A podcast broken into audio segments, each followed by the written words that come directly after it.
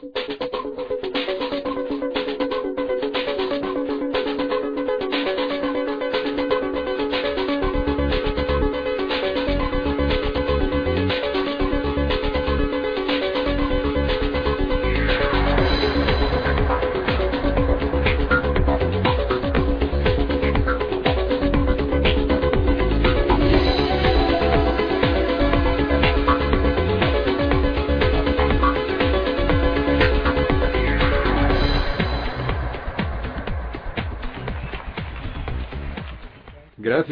Gracias.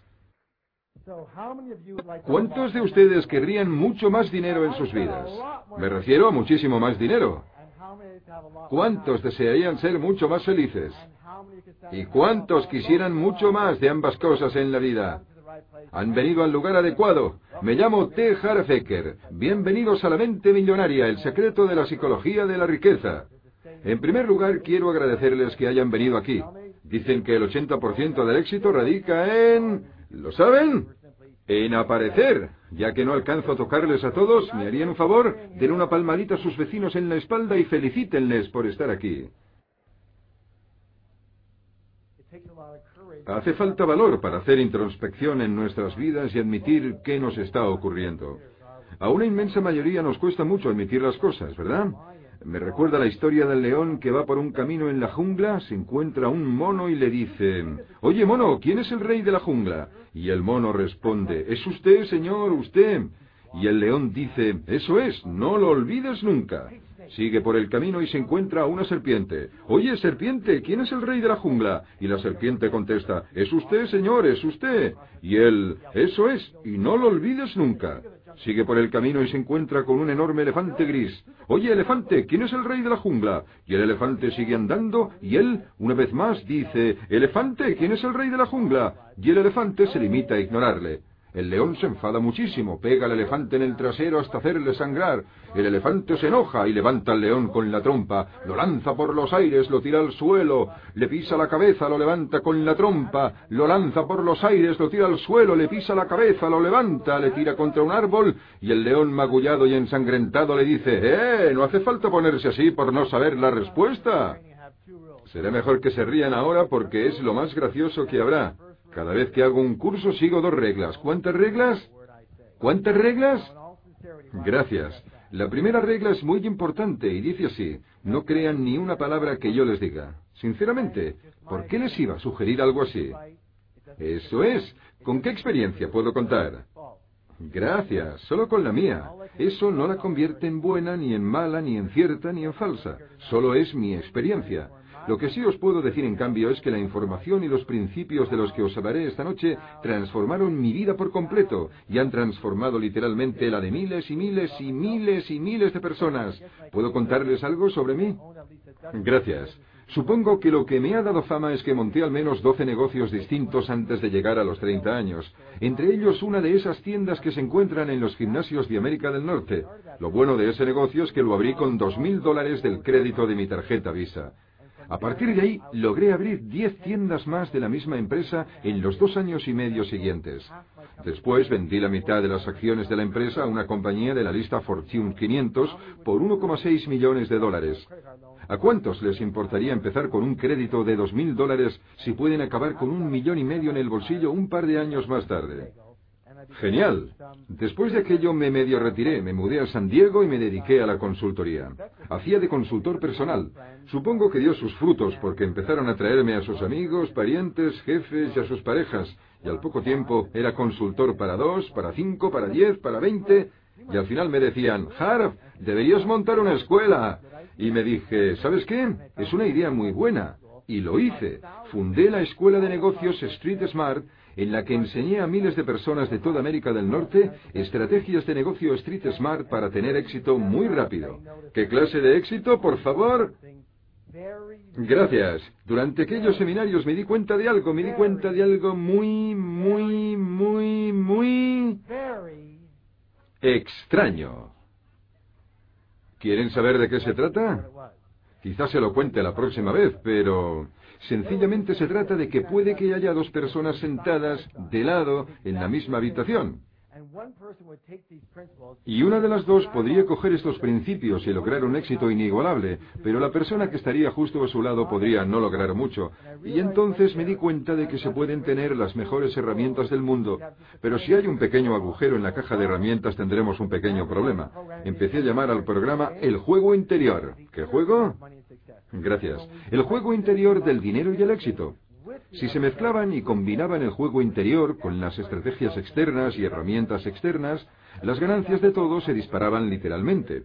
Un buen ejemplo de este juego interior sería el fenómeno que se da cuando cualquier millonario se queda sin dinero. Por lo general lo recuperan en relativamente poco tiempo, ¿no es cierto? Un buen ejemplo sería el de aquel tipo. ¿Han oído hablar de un tal Donald Trump? Se trata de un multi-multimillonario que lo perdió todo y más, y dos años más tarde había recuperado todo aquello y más todavía. ¿Por qué se da este fenómeno? Este fenómeno se debe a que, por mucho que perdieran el dinero, no perdían jamás el ingrediente más importante para el éxito, que era, ¿qué? La mente. En el caso de Donald fue, ¿qué mente? La mente de multimillonario. Se dio cuenta que Donald Trump nunca podría ser, y cito textualmente, un mero millonario. Dejen que les pida por su opinión. ¿Me permiten? ¿Cómo creen que sentiría Donald si su valor neto fuera un millón de dólares? Sí, se sentiría pobre, se vería apurado, ¿no? Escuchen, esto es lo más importante que se puede aprender. Eso se debe a que el termostato financiero de Donald Trump ¿El qué? Está fijado en dedos arriba, dibujen una B, billones, no millones. El termostato de la mayoría está fijado en dedos arriba, miles, no en millones. El de otros está fijado en dedos arriba centenares, ni siquiera en miles. Y el termostato financiero de otros está fijado en arriba los pulgares, bajo cero, se congelan y no saben por qué. Esto nos conduce a la psicología de la riqueza. Es muy importante darse cuenta de que vivimos en un mundo de dualidades. ¿De qué? Gracias. Ayúdenme con esto. Denme algunos ejemplos, dentro y fuera blanco y negro, frío y calor, delante y detrás, izquierda y derecha, arriba y abajo. Maravilloso, genial. Piensen en derecha e izquierda. ¿Podemos hablar de una derecha sin una izquierda? ¿Izquierda con respecto a qué? Son una comparación. Del mismo modo que existen las pérdidas externas, tienen que existir las que... Excelente. ¿Saben? La verdad es que la mayoría de personas no alcanzan su potencial máximo. Una gran mayoría no tiene éxito. Un 80% de personas jamás llegarán a ser libres económicamente, al menos no del modo en que desearían serlo. Y un 80% de esos individuos nunca admitirán que se sientan verdaderamente felices. Hay una razón para ello. ¿Quieren saber cuál es? La razón es muy sencilla. La mayoría, en su parte inconsciente, solo viven a un nivel muy superficial de la vida solo se basan en lo visible, en aquello que pueden ver. Un buen ejemplo de esto que les estoy contando es... Lo llamaremos el árbol de la vida. ¿El qué? Muy bien. En este árbol crecen fru, fru, fru, fru, fru. ¿Quién ha dicho frutas? Frutos. ¿Qué palabra es? Si echamos un vistazo a los frutos que ha dado nuestra vida, que serían el resultado, ¿verdad? Puede que no nos gusten, son demasiado pequeños, no son sabrosos, no tenemos suficientes, ¿no es así? ¿Qué solemos hacer? ¿No es verdad que concentramos toda nuestra energía y empeño en obtener esos frutos, en los resultados? Sí excepto por algo que olvidamos. ¿Qué es lo que ha generado esos frutos en particular? ¿Qué ha sido? Han sido estas raíces las que han engendrado esos frutos. Son lo que está bajo tierra, lo que crea lo que hay por encima del suelo. Lo invisible crea lo que será visible, ¿verdad o verdad? ¿Siempre es así? Dejen que les haga una pregunta. ¿En la naturaleza siempre ocurre así o no? ¿Son parte de la naturaleza? Entonces cabe la posibilidad de que ocurra lo mismo con nosotros, ¿sí? De acuerdo, muy bien. Pues lo más importante que me ha hecho aprender la gente es que, y es algo que parece que no les enseñan en ninguna parte, es que no viven solos en un solo reino. Vivimos en cuatro mundos distintos a la vez. Vivimos en el mundo mental. ¿Qué mundo? Vivimos en el mundo emocional. ¿Qué mundo? Vivimos en el mundo espiritual. ¿Qué mundo? Y sin lugar a dudas vivimos en un mundo físico y material, y lo que mucha gente nunca logra comprender es que en el mundo físico y material los resultados, lo que nos ocurre, no es más que un patrón de las otras tres áreas. Aquí tenemos los frutos, pero estas son las raíces que los generan. Este es el resultado, pero he aquí las causas. ¿Se entiende, sí? Esto es lo que queda por encima del suelo, pero esto es lo que hay bajo tierra. Aquí tenemos lo visible, pero esto es lo invisible que provoca lo que es visible. Todo se reduce a lo siguiente. El dinero en el mundo real, el dinero de verdad, en la realidad física, no es más que un resultado. ¿Qué es? El dinero es un resultado, la riqueza es un resultado, la salud es un resultado, la enfermedad es un resultado, el peso es un resultado. Vivimos en un mundo de causas y efectos. Dejen que les plantee una pregunta. ¿Cuántos de ustedes han oído la alusión a que la falta de dinero era un pequeño problema? ¿Lo han oído alguna vez? Pues dejen que les diga esto ahora mismo. La falta de dinero... La falta de dinero no es nunca, nunca, nunca, jamás de los jamás es un problema. Nunca es un problema. La falta de dinero solo es un síntoma. ¿Qué palabra es? De lo que está ocurriendo por debajo. La falta de dinero solo es el resultado engendrado por la raíz. Por lo que el único modo, el único modo de cambiarlo de forma permanente, ¿cómo se dice? De cambiar el mundo exterior de forma permanente es cambiando primero qué? Vamos a darle un poco de energía haciendo una declaración conjunta. ¿Quién sabe explicar qué es una declaración? Una exposición que hacemos como en voz. En voz alta, gracias. ¿Y saben por qué funciona? Dejen que les explique. No voy a profundizar mucho en ello, pero todo es una sola cosa, todo es energía. ¿Qué es? ¿Qué es? Todo es energía. Y todo lo que sea energía viaja como por frecuencias y por cuando hacemos una declaración en voz alta estamos transmitiendo una vibración A hacia el universo y B, si nos ponemos la mano en el corazón, en el pecho, podremos sentir la vibración de esa declaración concreta por todas las células de nuestro cuerpo. ¿Sí o sí? ¿Saben? Sé que muchos están pensando qué malo es esto, pero a mi modo de ver las cosas prefiero ser muy malo y muy rico que buenísimo, pero sin blanca. ¿Qué les parece? Muy bien, por favor, pónganse en pie, vamos a divertirnos. Vamos a pasarlo bien. Buen trabajo. Lo que quiero que hagan es ponerse la mano en el pecho, en el corazón. Señor, su pecho, no el de ella. Vamos, venga. Simplemente repitan conmigo. Mi mundo interior crea mi mundo exterior. Otra vez. Una vez más, el doble de alto. Ahora miren a alguien a los ojos, choquen esos cinco y díganle, usted tiene una mente millonaria. Quería compartir con ustedes un proceso llamado de manifestación. ¿Proceso de qué? Vale, tendrán que echarme una mano. ¿El pensamiento? ¿Que conduce a los sentimientos? ¿Que conducen a las? ¿Que conducen a los? Excelente. Una vez más todos juntos, el pensamiento conduce a los sentimientos que conducen a las acciones y a los resultados. Tengo fama de hacer declaraciones de seguimiento. Esta se encuentra en la contraportada del libro del que hablábamos antes. Dice lo siguiente. Denme cinco minutos con cualquiera y podré predecir su futuro financiero para el resto de su vida. ¿Cómo? Es muy sencillo. En una conversación muy breve puedo identificar lo que se llamaría vuestro patrón de dinero. ¿El qué? Gracias. Cada uno de nosotros tiene un patrón de dinero que ya está grabado en nuestra mente subconsciente. Y amigos míos, es este patrón más que cualquier otra cosa combinada la que determinará su vida financiera. Puede que lo sepan todo sobre los negocios, puede que lo sepan todo sobre marketing, sobre negociación, pueden ser los mejores vendiendo, pueden ser los mejores en su trabajo, puede que lo sepan todo sobre finanzas, puede que lo sepan todo en bolsa, Puede que lo sepan todo y conozcan todas las estrategias en el sector inmobiliario, pero si su patrón de dinero no está predeterminado para un alto nivel de éxito, nunca llegarán, y repito, nunca llegarán a amasar una gran cantidad de dinero. Y si por casualidad lo hicieran, lo perderían rápida o lentamente. Es muy sencillo. Todo se reduce a eso. La buena noticia es que ese patrón se puede cambiar. ¿Bien? Vamos a hablar del patrón para que lo entiendan. ¿Cómo se forma el patrón? El patrón se basa específicamente en la información. ¿En qué? Gracias. La información o programa que han recibido en el pasado, sobre todo durante la infancia, ¿quiénes son las fuentes primarias de tal información? Padres, bien. ¿Quién más?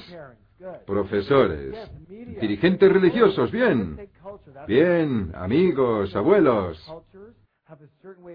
Los medios de comunicación, muy bien. La cultura, fijémonos en la cultura. ¿No es cierto que hay culturas que tienen una manera de pensar y actuar con respecto al dinero? ¿Y que otras culturas tienen un modo totalmente distinto de pensar y actuar con respecto al dinero? ¿Sí? Y permítanme una pregunta. ¿El bebé ya sale del útero así o se les enseña a tener esa actitud con el dinero? Gracias. Llévense la mano al pecho. Repitan conmigo. Me enseñaron cómo gestionar el dinero.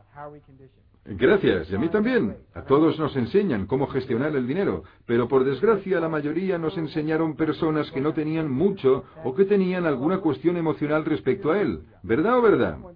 ¿Cómo nos enseñan? ¿Cómo nos condicionan? Utilizando principalmente tres métodos. ¿Cuántos? Lo están haciendo muy bien. Tres. El primero se llama programación verbal. ¿Qué tipo de programación, por favor? Gracias. Es lo que hemos oído de jóvenes. El segundo se conoce como modelaje. ¿Cómo se conoce? Gracias. Se trata de qué hemos visto de jóvenes. El tercero se llama acontecimientos específicos. ¿Qué es específico? Se trata de las experiencias con el dinero, la gente rica y la riqueza que tenían de jóvenes. Vamos a hablar de la programación verbal. Me gustaría oír algunas de las frases que han oído respecto al dinero, la riqueza y la gente rica de cuando eran jóvenes. ¿Qué han oído decir? Sí, el dinero no crece en los árboles. Sí, ¿qué más? Dinero llama dinero. ¿Qué más? El dinero no da la felicidad. Bien. El dinero es la causa de todos los males. No se puede tener todo. El rico no sabe quiénes son sus amigos. Los ricos son avaros, avariciosos, criminales, maleantes. Perfecto, es perfecto. El dinero no te lo puedes llevar al otro mundo, ¿verdad? Palabras de un buen gastador. ¿Queréis saber el preferido de mi padre? Cada vez que le pedía algo me decía entre dientes, ¿de qué estoy hecho? ¿De dinero? Yo solía bromear al respecto y le decía, ojalá me llevaría un riñón y parte del otro, ni que sea el meñique, papá. Nunca se rió, nunca. Dejen que les diga que todos, ¿cuáles? Todos y cada uno de los refranes que hayan oído de jóvenes, sin excepción, están grabados en su subconsciente y forman parte del patrón en que se basan sus vidas financieras. Veamos qué ocurre con el siguiente, el modelaje. Ahí va una interesante. ¿Cómo eran sus padres o tutores en cuanto al dinero se refiere cuando ustedes crecían? ¿Uno de los dos negociaba bien con el dinero o ambos? ¿O eran un desastre los dos? ¿Eran gastadores, ahorradores? ¿Eran inversores astutos o no invertían? ¿El dinero llegaba con facilidad a sus hogares o era una lucha constante conseguirlo? Dejen que les pregunte algo. ¿El dinero también era una fuente de alegría en sus hogares? ¿O era una fuente de discusiones amargas?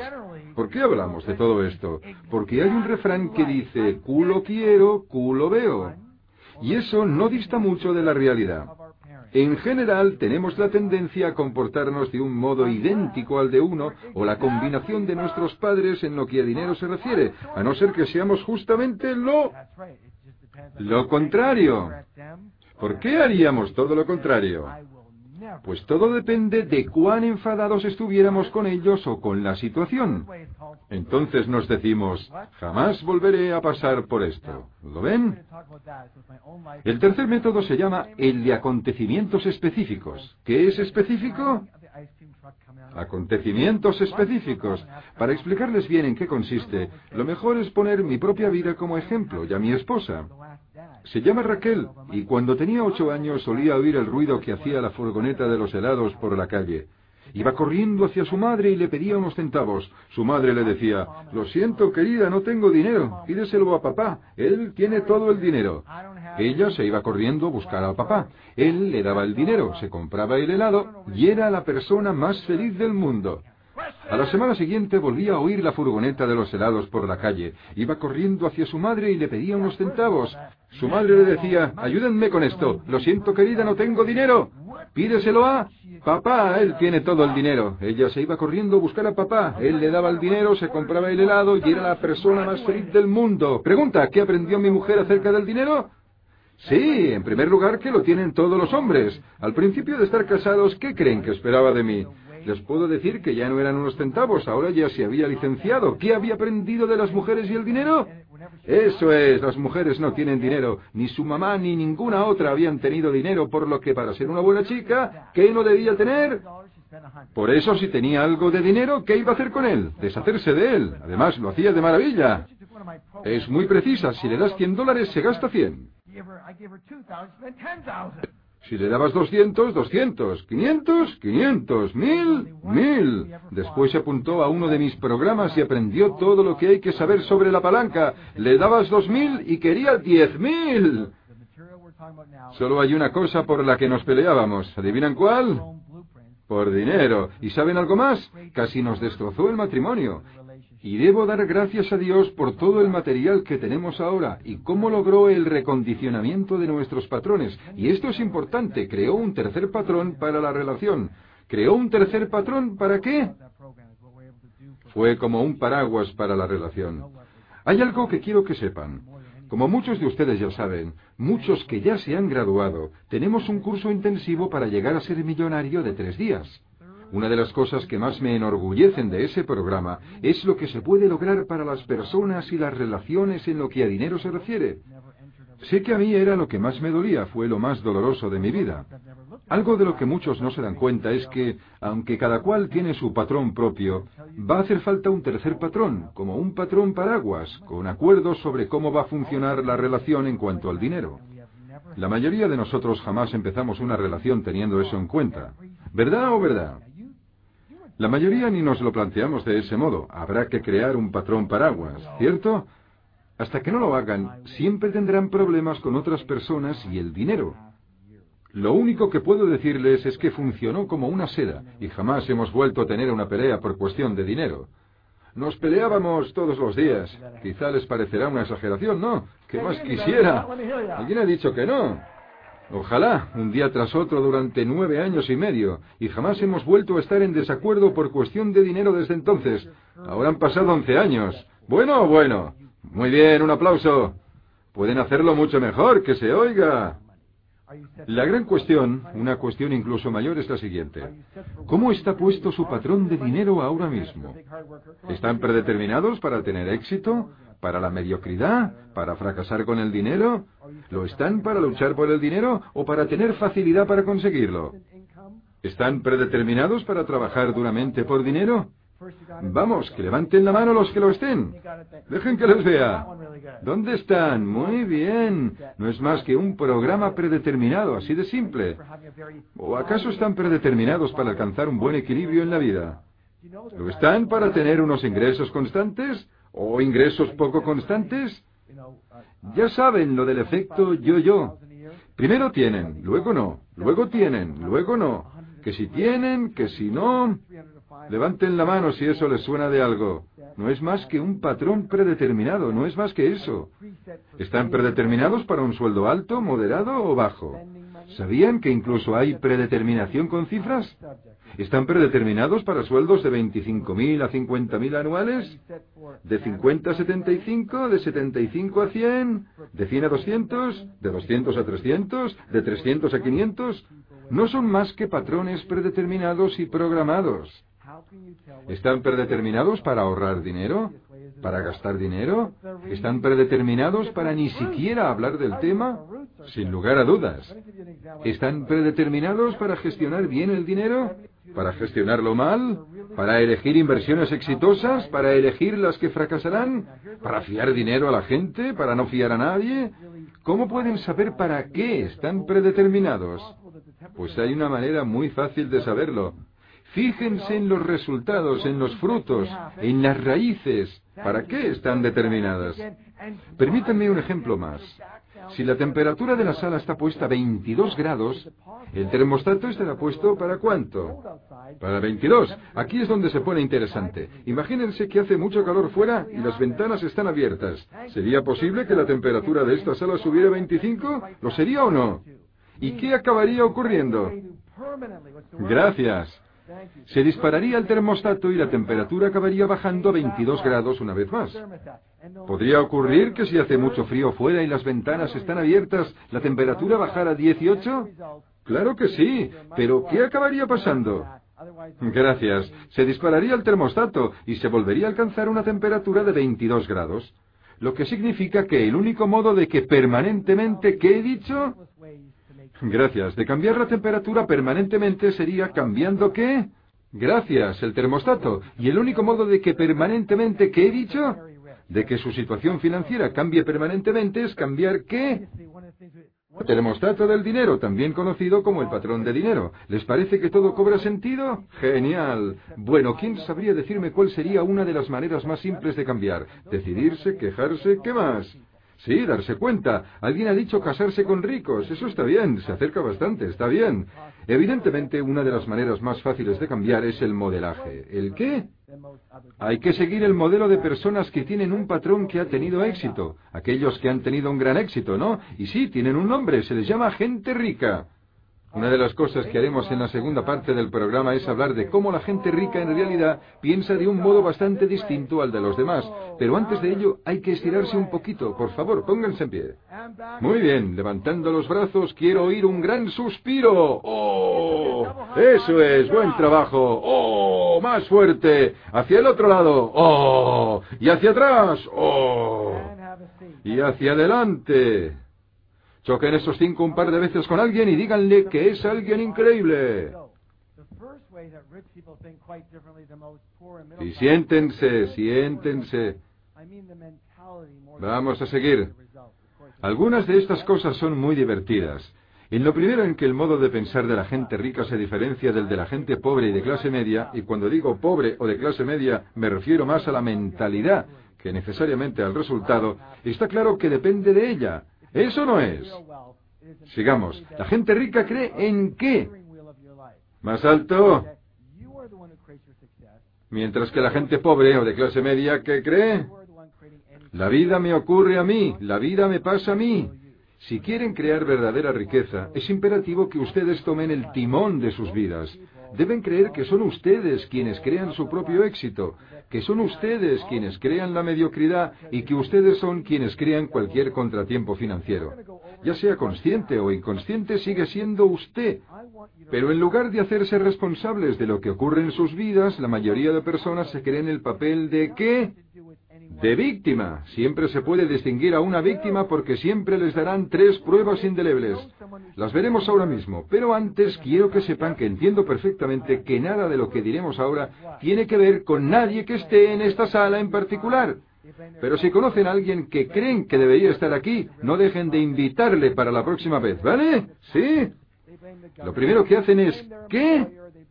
Culpan. Eso, eso. Culpan a la economía, a su sector de negocios, a la bolsa, al sector inmobiliario, a la ciudad en la que viven, a los impuestos, al gobierno, a sus jefes, a sus empleados, a sus superiores, a los de atención al cliente, a sus compañeros, a los que están por encima, por debajo, a su marido, a su esposa. Y claro está, todo el mundo quiere echar las culpas a los padres por algo. Otra cosa que hacen, ¿cuál es? Gracias. Justifican su situación. Dicen algo así como, ¿sabes qué? El dinero no es tan importante. Permítanme una pregunta. Si ustedes dijeran que sus parejas, maridos, esposas, novios, novias no son tan importantes, ¿se quedarían estos mucho tiempo a su lado? Creo que no. ¿Y con qué otra cosa ocurriría? El dinero tampoco lo haría. Siempre se me acerca alguien en los seminarios y me dice algo así como, ¿sabes, Harp? El dinero no es tan importante. Y yo les contesto, Está usted sin blanca, ¿no? Y ellos dirán, bueno, voy un poco justo en este momento. No, no en este momento. Usted siempre ha estado sin blanca, ¿sí o sí? Claro que están sin blanca, sin duda están sin blanca. Si ustedes no pensaran que tener una moto es importante, ¿comprarían una? Claro que no. Si no consideraran que lo es tener un loro como mascota, ¿comprarían uno? Claro que no. Si no pensaran que el dinero es importante, ¿tendrían? Claro que no. ¿Saben? Podrían dejar boquiabiertos a sus amigos con esta información. La próxima vez que se acerque un amigo y les diga algo tan penoso, quiero que hagan lo siguiente. Quiero que miren hacia arriba, hacia el cielo, y se pongan las manos en la frente, así, y le digan, estás arruinado. Y les dirán, ¿cómo lo has sabido? Y ustedes responden, ¿qué más quieres saber? Te va a costar 50 pavos, por favor, ya tendrán un negocio montado. Claro que están en la ruina. Permítanme que les diga algo en confianza. Cualquiera que diga que el dinero no es importante, no tiene dinero. ¿Verdad o verdad? Muy bien. El tercero que tenemos es de lo más imperativo. ¿Qué dice, por favor? Quejarse. Les diré algo ahora mismo. Quejarse es sin duda la peor cosa que se puede hacer hacia su salud o su riqueza. Lo peor. ¿Por qué? Uno de nuestros programas de aprendizaje se llama el curso del mago. ¿Cómo se llama? Curso del mago. Trata de cómo uno puede manifestar lo que desea con elegancia y alegría sin tener que luchar por ello. La manera de conseguirlo es mediante unos principios universales. De este modo nos alineamos con las fuerzas de la naturaleza en lugar de oponernos a ellas, ¿entiende? Uno de esos principios que seguramente ya han oído es el siguiente. Repiten conmigo. Aquello en lo que me concentro se expande. Quiero oírles. Una vez más. Díganselo a alguien más, por favor. Genial, eso es. Tengo una pregunta. Cuando nos quejamos, ¿en qué nos estamos concentrando? ¿En lo que va bien de nuestra vida o lo que va mal? Y dado que aquello en lo que nos concentramos expande, ¿qué será lo que va a expandirse, lo bueno o lo malo? Respuesta, habrá más de lo que va mal en nuestra vida. Cada vez que se quejan están atrayendo la porquería a sus vidas. Cuando se quejan, se están convirtiendo en unos imanes gigantes de porquería. ¿Han oído alguna vez a los que suelen quejarse diciendo, claro que me quejo, fíjense en qué mierda de vida que tengo? Ahora que ustedes saben por qué, pueden decirles, no, es debido a tus quejas que tu vida sea tan horrible. Cállate y no te quedes aquí a mi lado. Les voy a poner deberes, ¿les parece? Un plan de acción. Esto es lo que tienen que hacer durante siete días. ¿Cuántos? Nada de quejas. Ni fuera de aquí ni aquí. Si son capaces de hacerlo durante siete días, les prometo que van a ocurrirles milagros. Y tienen que ser siete días seguidos. ¿Por qué? Porque puede que les quede porquería residual que les persiga desde antes, ¿vale? La porquería no viaja a la velocidad de la luz, ¿saben? Va a una velocidad de mierda y es muy lenta. Tienen que hacerlo durante siete días. ¿Les parece? Muy bien, buen trabajo. Ahora viene lo que tienen que entender. Este es el secreto. ¿Están a punto para el secreto? No, ¿qué va? ¿No están a punto para el secreto? ¿O sí? Está bien, inclínense hacia adelante con las manos en las orejas, muéstrenmelas. Muy bien, allá vamos. ¿Están listos? No existe una víctima muy rica. Aunque ser una víctima tiene sin duda sus recompensas, ¿no? ¿Cuál es la mayor recompensa que se obtiene al ser una víctima? Eso es, les prestan atención. ¿Creen que para la gente es importante la atención? Para mucha gente es lo más importante, que les presten atención. ¿Por qué? Porque de pequeños cometimos un error, uno muy grande, casi todos nosotros. Lo que hicimos fue igualar la atención y el amor para poder sobrevivir. Pero no son lo mismo. Para nada, ¿se entiende? Debido a ese error, la mayoría de nosotros ni siquiera conoce el verdadero amor. Conocemos el amor llamado egoamor, es decir, queremos a otra persona por lo que hace por nosotros, en vez de por lo que son, que no tiene nada que ver con nosotros. Y lo que es peor, nuestro amor propio se centra en lo que hacemos para nosotros mismos. Es decir, cuando somos buenos nos queremos y cuando somos malos no nos queremos. ¿Verdad o verdad? ¿Vale? He aquí el mayor problema que tenemos con la gente hoy en día. Permítanme que lo repita. En el curso intensivo de tres días, La mentalidad de millonario, ya sé que muchos de ustedes lo han hecho, una de las grandes suertes que tenemos es que desarrollamos la habilidad de desconectar ambas cosas. De modo que podamos querer a otra persona por quien es, lo que significa que se pueden querer a ustedes mismos por quienes son y aceptarse tal como son ahora mismo. ¿Bueno o bueno? Esta es otra de nuestras grandes bendiciones, pues como les decía, no existe una víctima realmente rica, de modo que para seguir siendo una víctima y que les presten atención, estas personas se aseguran de que jamás se harán, ¿qué? Ricas. Pues se puede elegir, he aquí la elección. Se puede ser una víctima o se puede ser rico, pero no se pueden ser ambas cosas, deben escoger. Les diré algo ahora mismo, no soporto tener que ser tan gráfico para ello, pero han venido para aprender, ¿sí? Muy bien, que todo el mundo haga esto con el dedo. Pónganselo sobre el cuello, fíjense. Cada vez que culpen, justifiquen o se quejen, están cortando sus cuellos financieros y sus cuellos de la felicidad también. Y la gente que quiera estar con ustedes también será que algo les pasa. Ya es hora de darse cuenta de que ustedes crean todo lo que está en sus vidas, todo lo que no lo está y todo lo que queda entre ambas cosas. Ustedes crean su riqueza y crean su no riqueza, y ustedes han creado su precisa situación financiera en la que se encuentran ahora mismo. Es bueno saberlo, ¿no es cierto? Porque si lo han creado, pueden deshacerlo y crear algo más, ¿de acuerdo?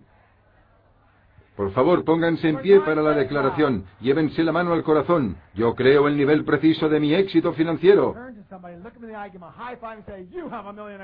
Otra vez. Una vez más, el doble de alto. Diríjanse a otra persona, mírenla a los ojos y díganle, tiene mentalidad de millonario. Here's another one. This is very important. Now, what do we do when something's very important that's coming up? We do a drum roll. Ready? Let's hear it. Siéntense. Buen trabajo. Muy bien. Ahora vamos a por otro. Es muy importante. ¿Qué hacemos cuando está a punto de ocurrir algo muy importante? Un redoble. ¿Listos? Que se oiga ese redoble, que se oiga.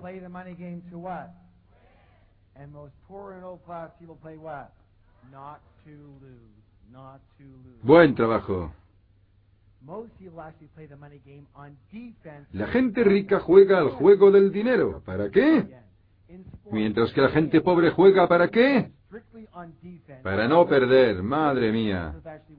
La mayoría juegan en la defensa y no en posición de ataque. Dejen que pregunte su opinión. Una vez más, en deportes, cualquier deporte en el que se juega estrictamente a la defensiva, díganme, ¿qué posibilidades hay de ganar en ese juego?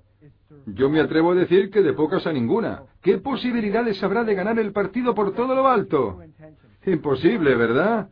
Así es como la mayoría participan en el juego del dinero en posición de defensa y no de ataque. Lo que más preocupa a la mayoría de la gente es la supervivencia y la estabilidad. ¿Cuál es su meta? ¿Su objetivo? ¿Su aspiración? Para muchos, la gran aspiración es tener suficiente dinero para pagar las facturas. Solo quieren tener para pagar las facturas. Si fuera tiempo ya sería un milagro, o un solo quiero ir tirando, o un solo quiero ganarme la vida decentemente. Debido al gran poder de la intención, eso es exactamente lo que van a recibir, ni un céntimo más. A algunos les suena esto, ¿sí? También están los de clase media, cuya mayor aspiración es, ¿qué? La comodidad. ¿Saben? Es tan importante para ellos que lo escribiremos dos veces. Está la comodidad y está esta palabra. ¿Cuál es? Todos sabemos que la comodidad conduce a la riqueza, ¿sí? ¿Sí? No, no según mi experiencia. Dejen que les diga esto ahora, en confianza, tras mi experiencia. La comodidad y la riqueza están a planetas de distancia. Lo que tienen que hacer y quién tienen que ser para estar cómodos es un mundo totalmente distinto al de quién tiene que ser y qué deben hacer para hacerse ricos. ¿Ha quedado bastante claro? ¿Está claro de verdad? Espero que les quede claro porque diría que este es uno de los mayores temas que afectan a la gente que está sentada en esta sala ahora mismo. Su meta es estar cómodos. Dejen que les diga ahora mismo que si aspiran a estar cómodos, jamás llegarán a ser ricos, jamás. Pero por otro lado, si aspiran a ser ricos, puede que acaben muy cómodos. He aquí la aspiración. Si aspiran a las estrellas, quizá consigan la luna. La mayoría se contenta con el techo de su casa y se preguntan, ¿dónde está el problema? Bueno, lo que les pediré que hagan es lo siguiente. Es otra acción. ¿Apunto para otra acción? Muy bien. Práctica. La práctica lleva a lo permanente. Esta noche, cuando lleguen a casa o mañana por la mañana, ya sea solos o con sus equipos, quiero que creen una estrategia. ¿Una qué? para ayudar a diez veces más gente de la que están ayudando ahora mismo. Cueste lo que cueste, sea en el negocio que sea, quiero que ayuden a diez veces más gente. ¿Quién sabe decirme por qué? Exacto, así es como se les paga. Una de las cosas que hacemos en el programa es que tenemos una definición. La definición que utilizamos de persona de negocios o de un trabajo es, escuchen atentamente, una persona que soluciona problemas a otra gente a cambio de un beneficio o una paga. Díganlo conmigo. Una persona que soluciona problemas a otra gente a cambio de un beneficio o una paga. Bueno, bueno. ¿En qué consiste su trabajo? ¿En solucionar? Problemas. Y además les pagan por ello. Me refiero a que si salen para ganar dinero, ¿qué harán? Pero salen para solucionar problemas. Si salen para solucionar problemas y solucionan diez veces más, hay muchas posibilidades de ganar. ¿Cuánto dinero más? Diez veces más. ¿Lo ven? De eso trata lo de transmitir valores. Solucionar. Léanlo de otra manera. Si no están solucionando problemas, les garantizo que no están cobrando. Se lo garantizo. ¿Me preguntan cómo puedo ganar más dinero? Pregunta incorrecta. Una pregunta mejor es ¿cómo puedo ayudar a más gente? Quiero ayudar a diez veces más gente. Para algunos hará falta un poco de estrategia. Para algunos de ustedes significará hacer más hincapié en las influencias y la sistematización. Deberán basarse un poco más en los resultados y no tanto el tiempo. ¿Lo ven? Claro que sí, muy bien. Por favor, pónganse en pie para la declaración. Es un buen ejercicio. Manos al corazón. Mi objetivo es convertirme en multimillonario o más. Quiero oírles.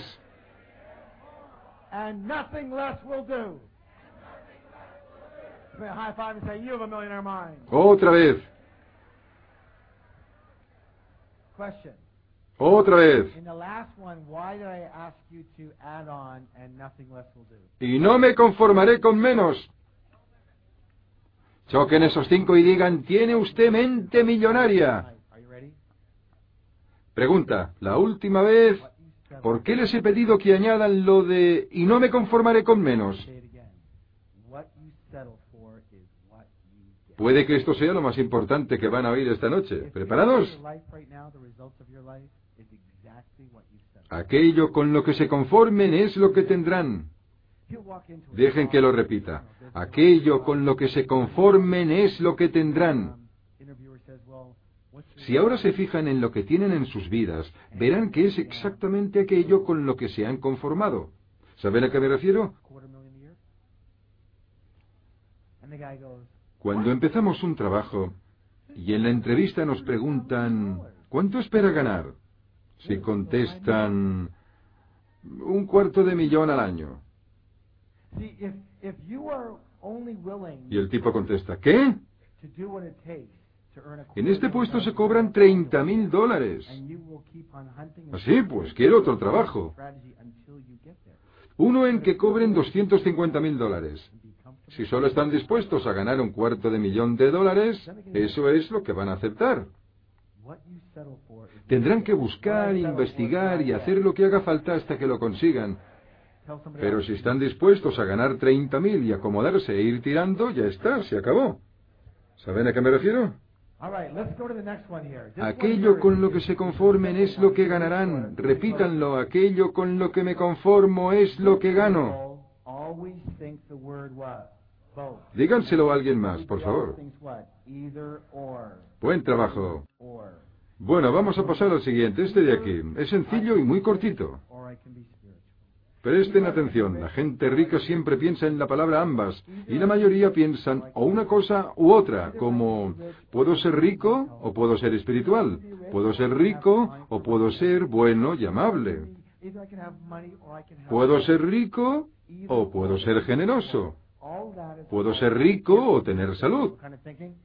Puedo ser rico o tener tiempo para mi familia. Puedo tener dinero o puedo tener amor. O una cosa o la otra. Se le llama pensar en escasez. ¿Pensar cómo? Pensar en escasez. Y la respuesta a todo lo anterior es ¿cuál? Ambas cosas. Escuchen, escuchen. Son lo bastante astutos e inteligentes y lo bastante creativos como para crear una estrategia que funcione en sus vidas. Si no les funciona el primer día, la van reajustando hasta que funcione el segundo. La respuesta es ¿cuál? Ambas cosas. ¿Cuál? ¿Cuál? Ambas cosas, exactamente. Pueden ser amables, generosos, cariñosos, espirituales, compasivos y muy, muy ricos. Bueno, bueno.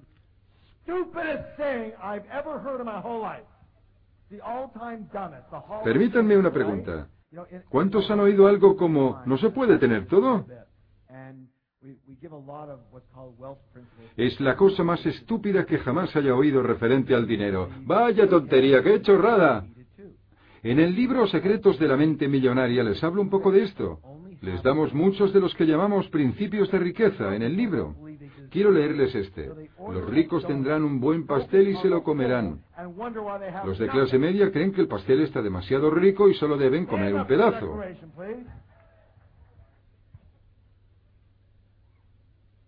Los pobres no se creen merecedores de un pastel y se piden un donut. Se concentran en el agujero y se preguntan por qué no tienen nada. En pie para la declaración, por favor. Es la siguiente.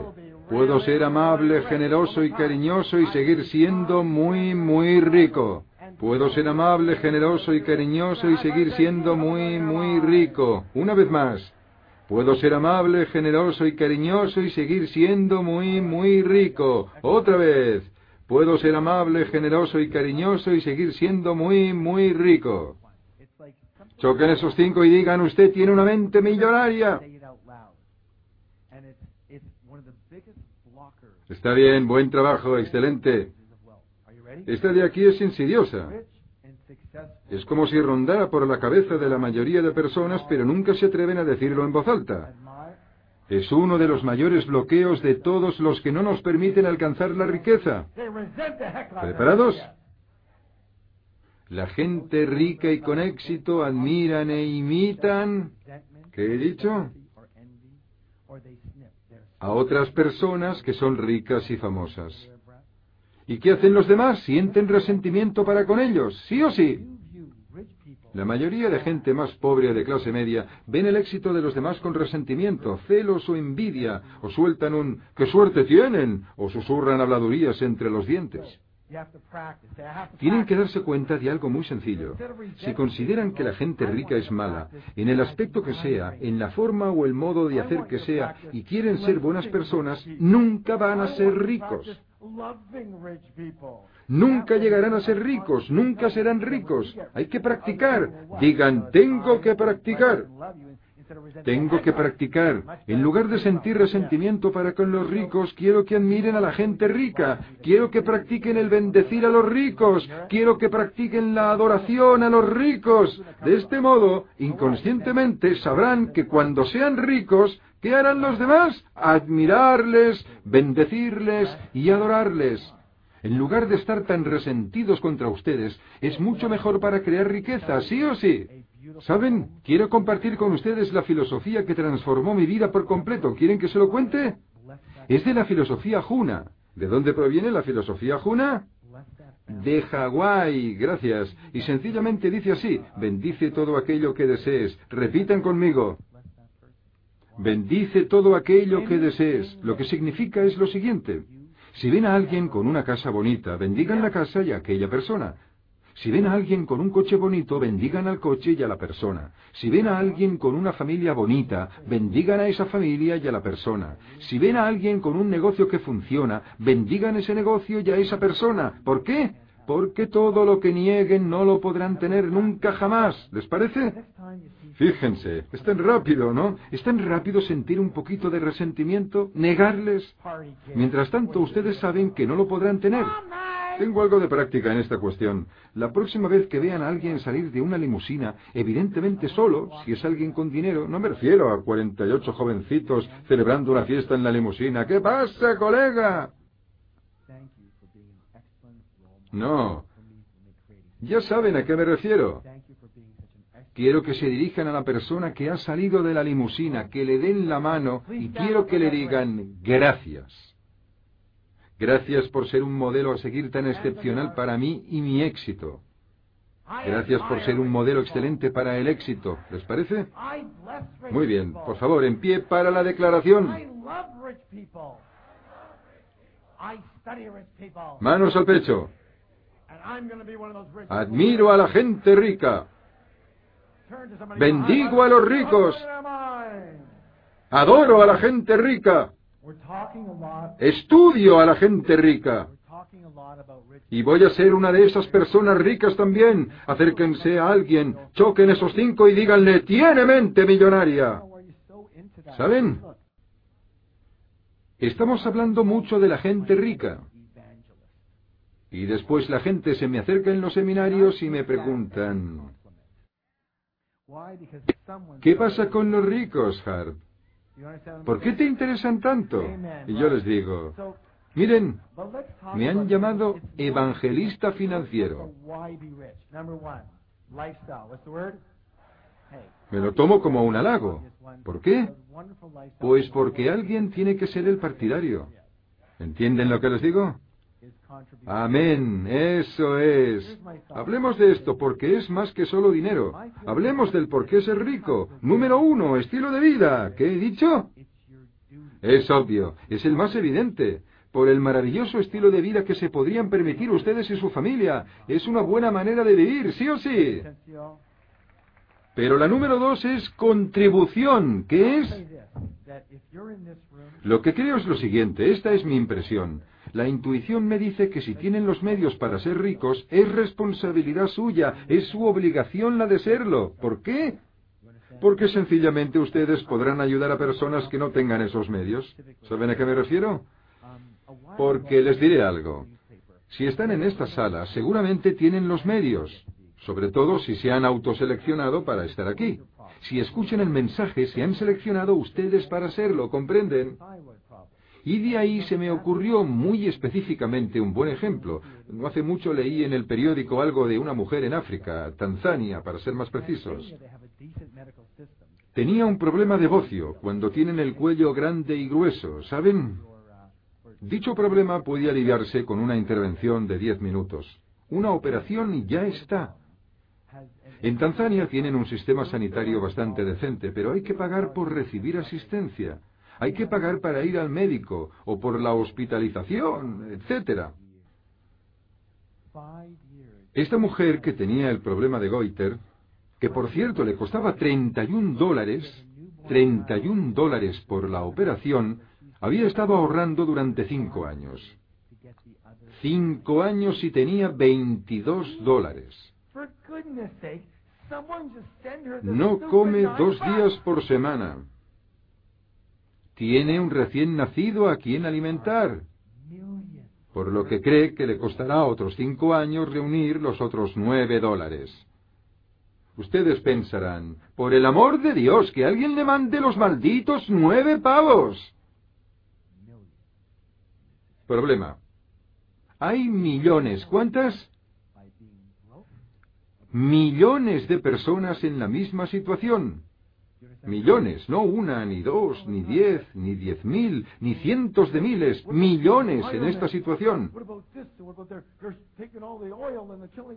¿Cómo podrán ayudarles mejor?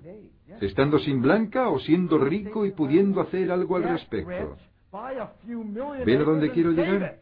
Esto me ocurre muy a menudo. La gente me pregunta, ¿qué hay del medio ambiente? Y esto y aquello. Piensa en el petróleo y las matanzas y todo eso. Sí, sí, sí, sí, algunos me lo piden.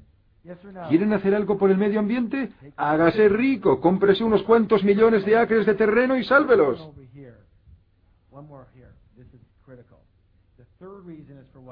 Algo de poder y control tendrán sobre sus tierras. ¿Ven a qué me refiero? ¿Sí o no? Sí. Asuman la responsabilidad, es lo que quiero decirles. Esta de aquí, esta es crítica. La tercera razón es, ¿en quién deben convertirse para poder crear riqueza? En otras palabras, ¿quién tienen que ser en cuanto a carácter, personalidad, rasgos? ¿Cuán grande tiene que ser para ser rico y no ser pobre? ¿Hay ciertas características que hacen falta para lograr tener éxito? Una vez más, ¿qué es lo que crea el éxito? ¿No hay que ser uno de los mejores en su campo, sí o no? ¿Sí o no? Sin duda alguna. ¿Quién tienen que ser? ¿A quién tienen que conocer? ¿Qué carácter deben tener para ser los mejores en lo que ustedes hacen? De modo que les paguen el máximo. ¿Ven por dónde voy? ¿En quién deben convertirse? Es un proceso de aprendizaje, lo que nos lleva al siguiente nivel que demuestra que los ricos piensan de un modo bastante distinto al nuestro. Los ricos se consideran más grandes que sus problemas. ¿Cómo? Más grandes que sus problemas. Mientras que los demás son qué? Más pequeños que sus problemas. Oigan, quiero que escuchen algo ahora mismo. Si entienden y actúan sobre este de aquí, les prometo mano sobre mano, de todo corazón, que sus vidas subirán como la espuma, subirán a un nivel totalmente distinto. Van a ver por qué enseguida. ¿Preparados? Escuchen con atención. El secreto del éxito no es tratar de evitar o de deshacerse de sus problemas.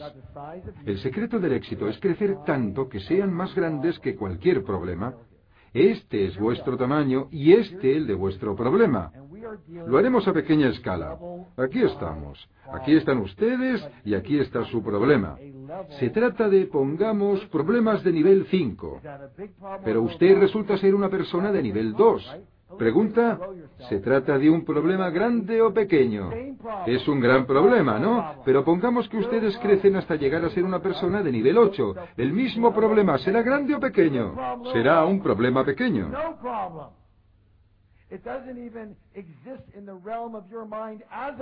Imagínense que trabajando con nosotros llegan a ser una persona de nivel 10. ¿El problema será grande o pequeño?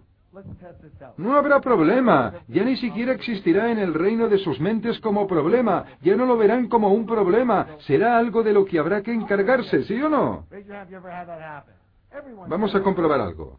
¿Cuántas veces han entablado conversación con alguien que les habla de sus problemas y ustedes les responden, no veo dónde está el problema? Levanten la mano si se les ha ocurrido algo así. A todo el mundo le ha ocurrido, a todos.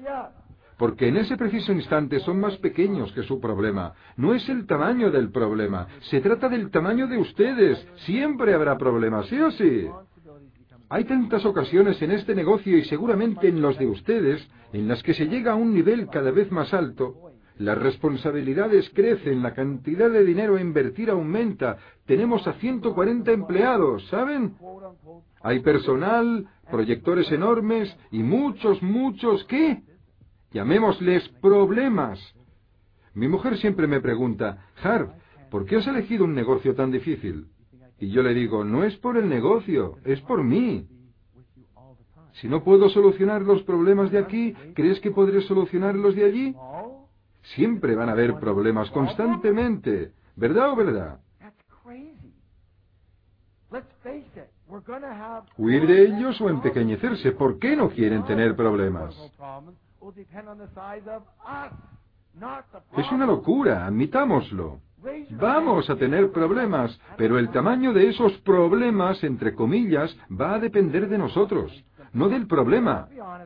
Levanten la mano si alguna vez han pensado, no quiero meterme en las grandes ligas porque hay tantos problemas. Yo solo quiero una buena vida sencilla. Manos arriba, sean sinceros, venga. Más de la mitad de ustedes. ¿Qué tal funciona hasta ahora? Todavía tienen los problemas, pero están sin blanca. Ese es el peor problema de todos, ¿verdad o verdad? Se me ocurrió que ya que iba a tener problemas, al menos podía hacerme rico. Les voy a dar una muletilla. ¿Quién sabe qué es una muletilla? ¿Qué? Algo que les ayude a recordar. Lo que les pido que hagan es lo siguiente. A partir de ahora, cada vez que noten que alguien puede representar un gran problema en su vida, quiero que hagan lo siguiente. ¿Preparados? Yo, yo, yo, yo, yo, yo, yo, yo, yo, yo, yo, yo.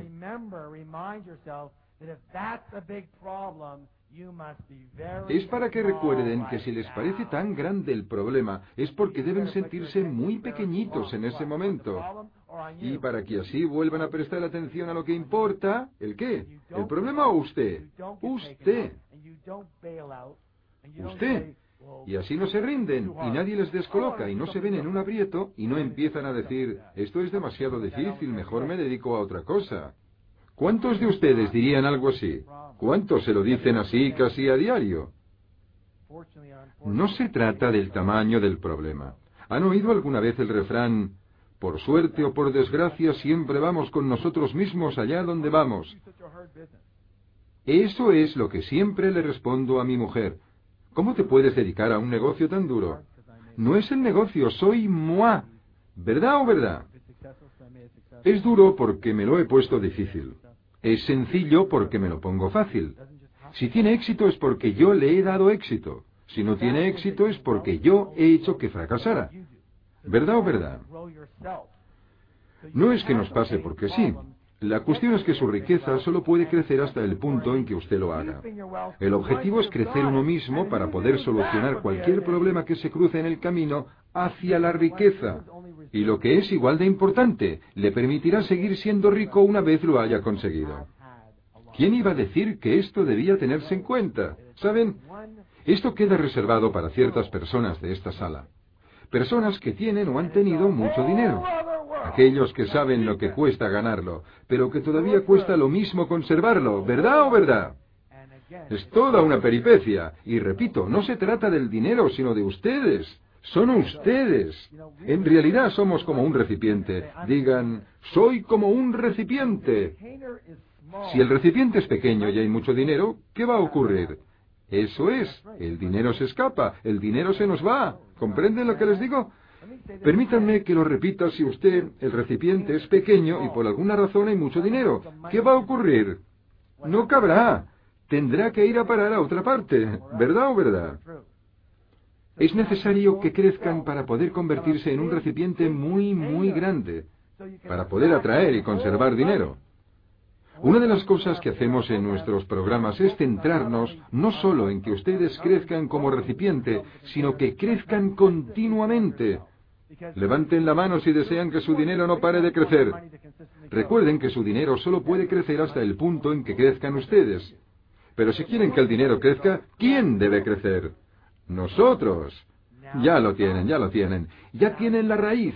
Hay que ser proporcional al dinero, o dicho de otro modo, el dinero tiene que ser proporcional a ustedes. Lo diré una vez más.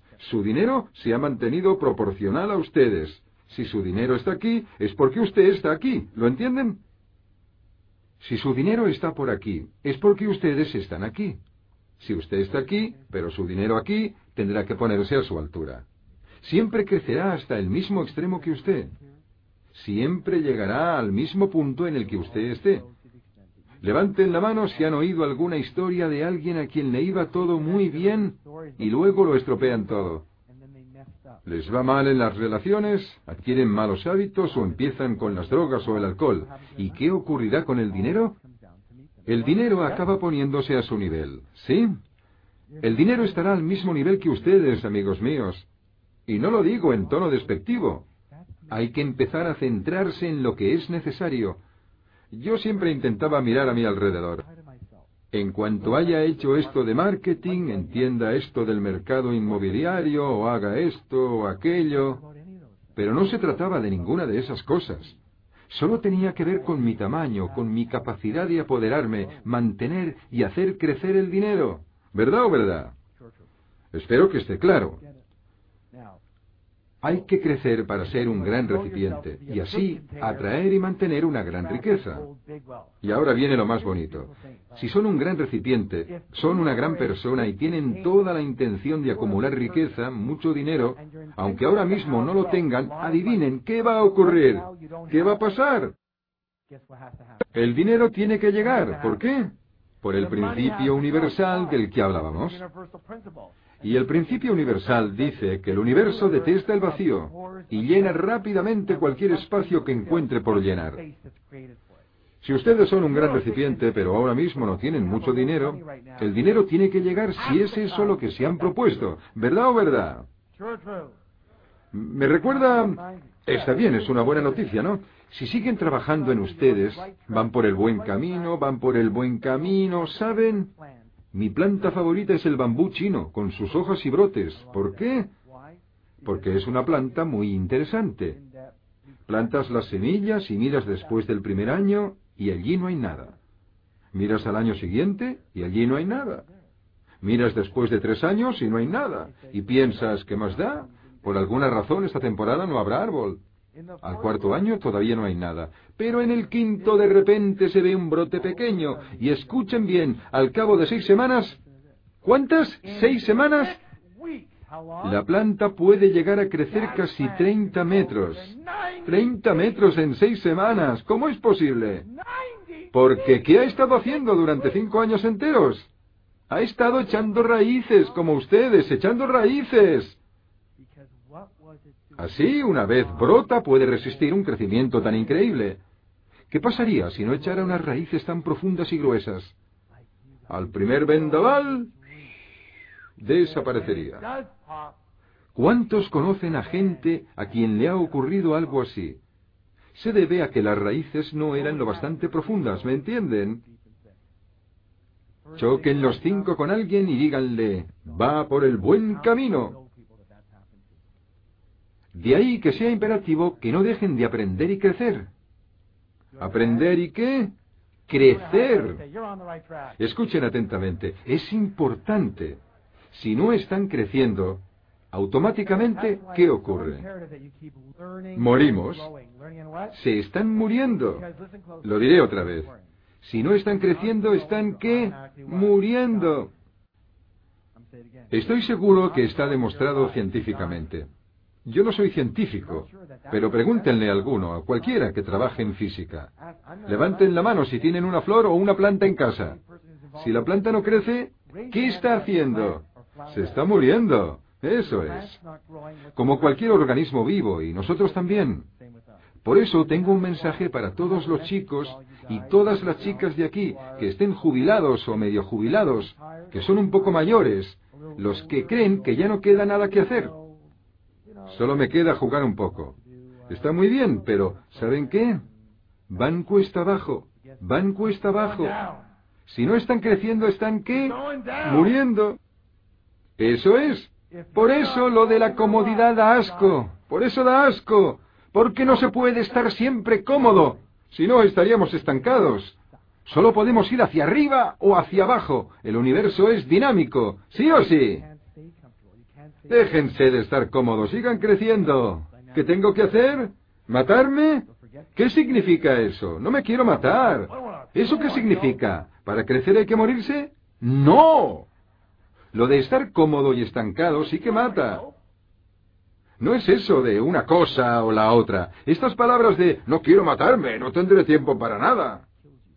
¿Por qué no buscar tiempo para hacer lo que quieren hacer y tiempo para su negocio y tiempo para estar con la familia? No sé cómo hacerlo. Bueno, pues aprenda. Aprenda a hacerlo. ¿Bueno o bueno? Es como cuando hablo de explotar los mitos acerca del dinero.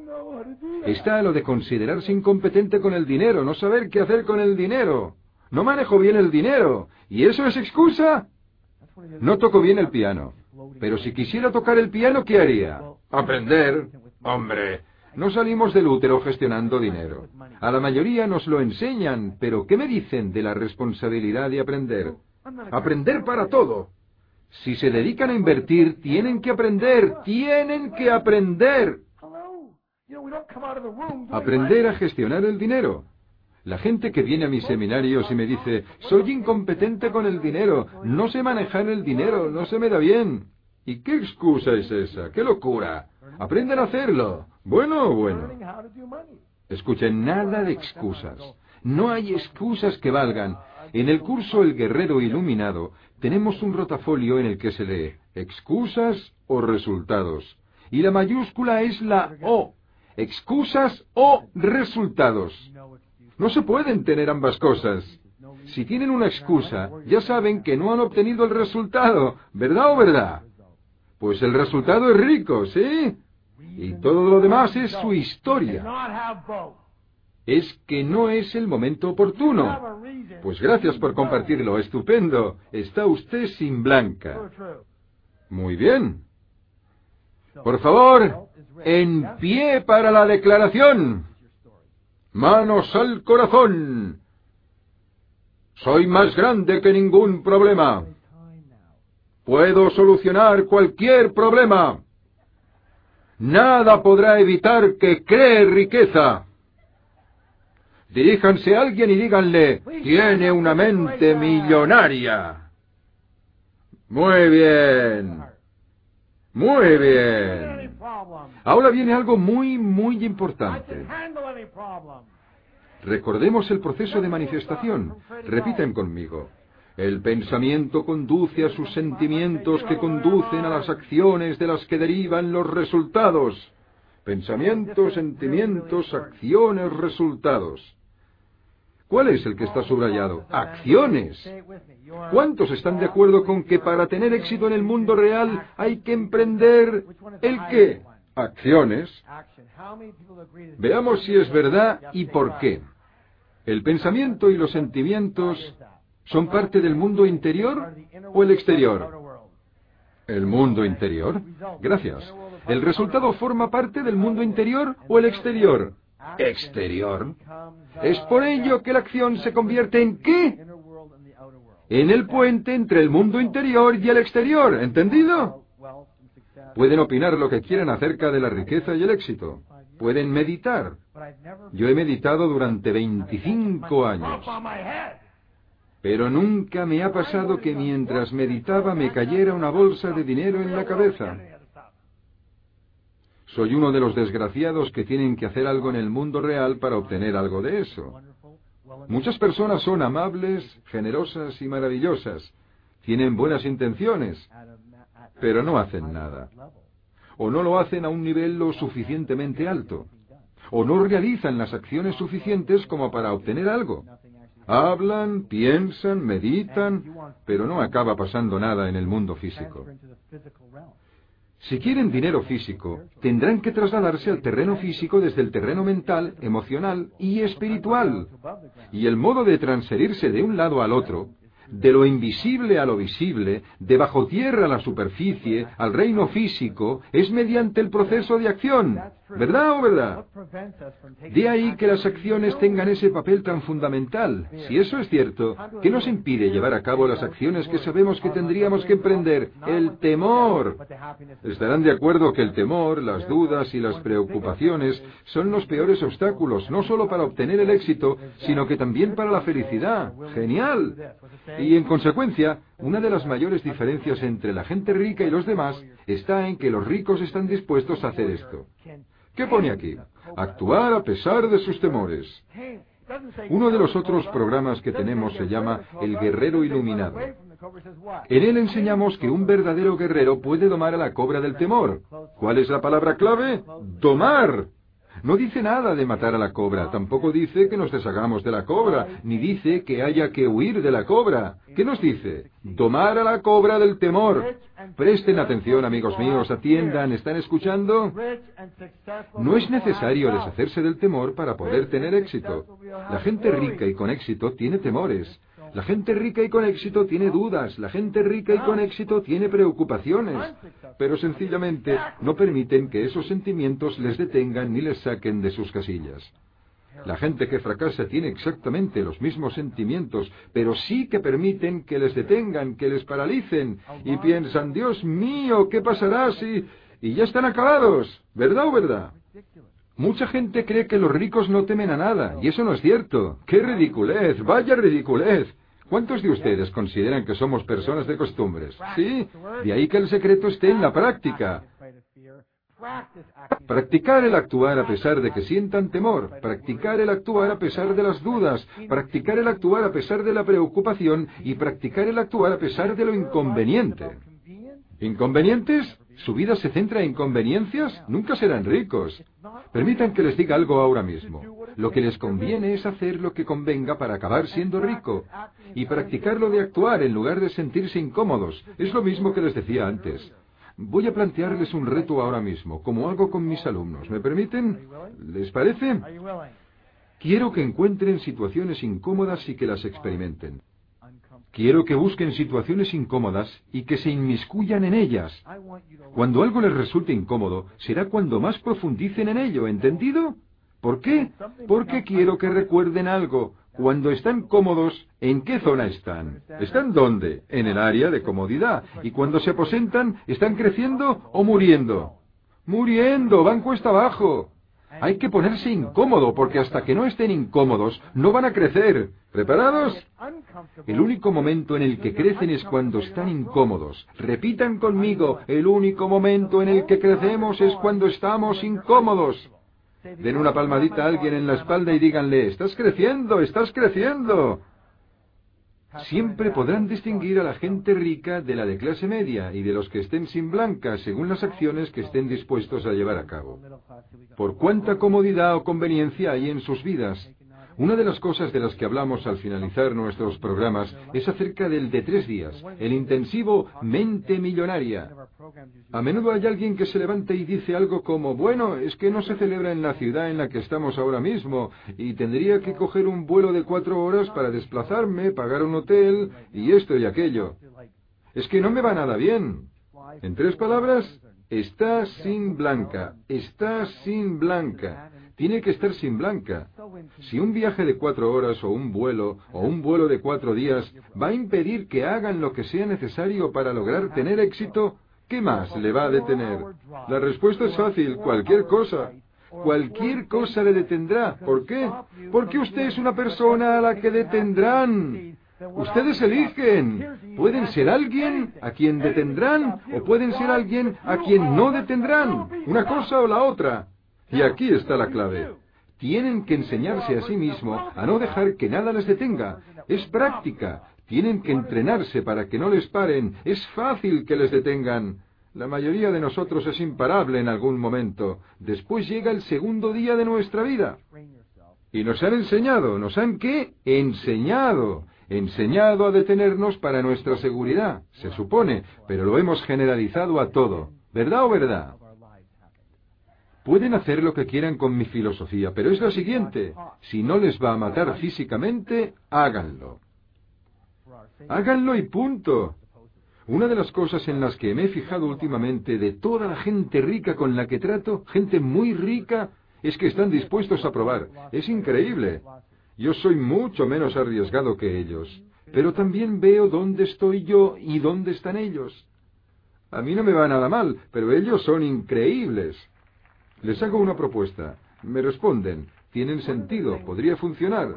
Vamos a probarlo. Y les digo, no sé si va a funcionar. Bueno, intentémoslo igualmente. No estoy seguro de que...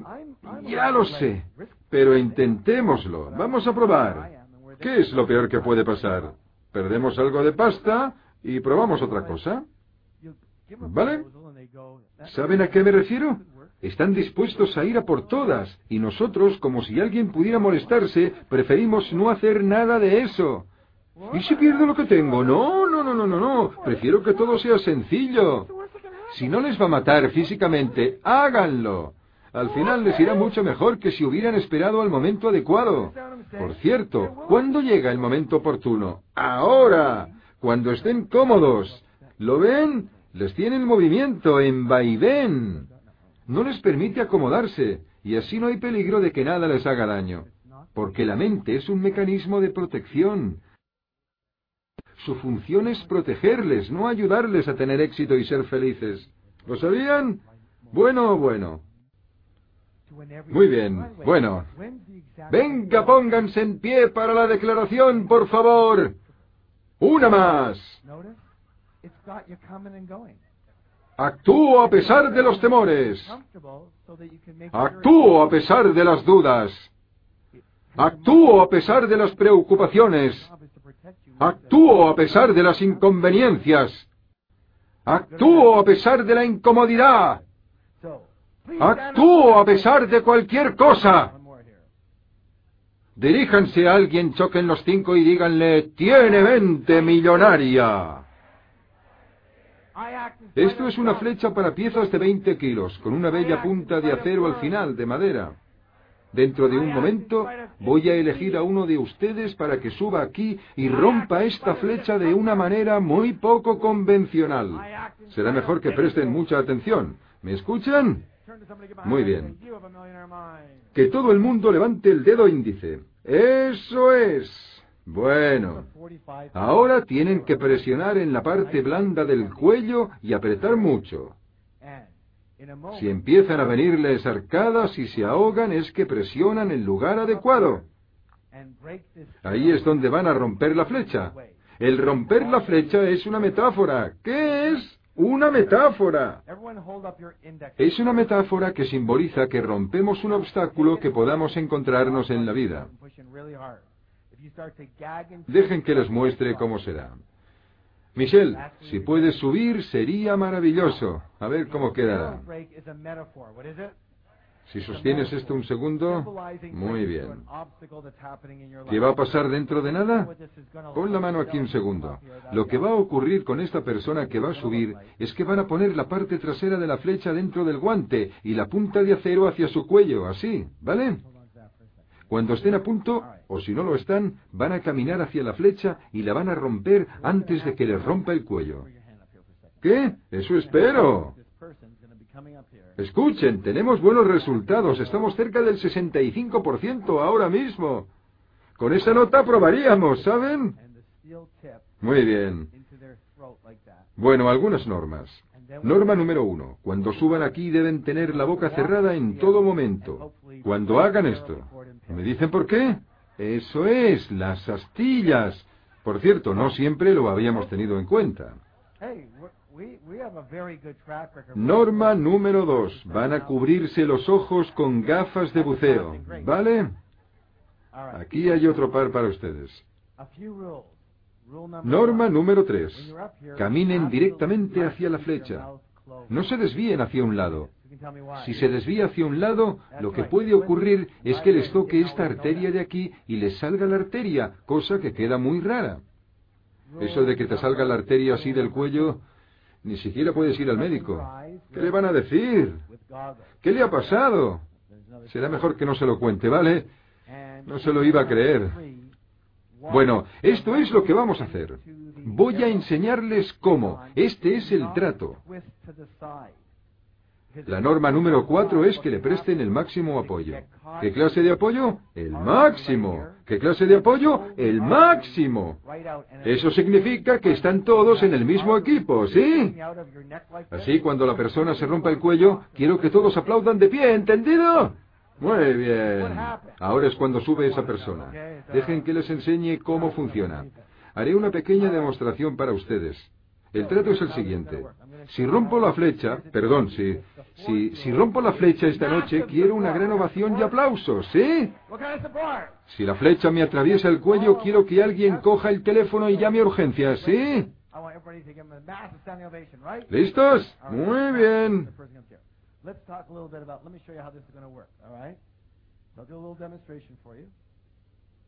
Cada vez las hacen más afiladas. No me extraña que duden. Uh, story. If, if I, yeah, if I break the arrow tonight, if I break the arrow tonight, I want massive round of applause. Yes? If the arrow happens to break through me tonight, I want someone to pick up the phone, turn it on, and call 911. Yes? All right. Are you ready? All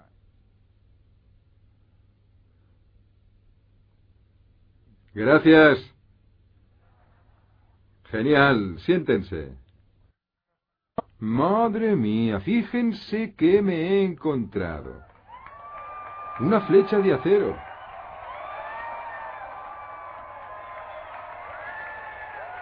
Está tan nerviosa que se rasca y todo. También están los que han tirado el lápiz a posta para poder mirar hacia abajo y así no les pueda ver. ¿Quién no ha hecho algo así alguna vez? Un momento, es una metáfora. ¿Hay algo con lo que quieren romper esta noche? ¿A quién le daría mucho miedo hacer esto? ¿Quién estaría aterrorizado? A mí no me parece que esté aterrorizada, ¿lo está? Muy bien, suba aquí conmigo. Un fuerte aplauso. Muy bien, ¿cómo se llama? Nicole. Muy bien. Lo primero que tiene que hacer es lo de la parte burocrática. Tenga, tome. Tiene que firmar todo esto. Sí, en serio. ¿Está bromeando? Ponga su nombre aquí. Básicamente pone que no nos hacemos responsables de su muerte. Ni por daños. ¿A qué fecha estamos hoy? ¿A 11 de julio? Bueno. ¿Qué pasa? ¿No puede escribir? Tiene un cuello bonito. Firme aquí. ¿Le acompaña alguien? ¿Su madre? ¿Ha venido su madre? Vale. ¿La ha dejado subir? ¿No lo sabe? Ah, es incapaz. Bueno, su número de teléfono aquí. Esto es nuevo. Debido a algunas situaciones que se han dado últimamente, también tiene que incluir un número al que podamos llamar en caso de emergencia.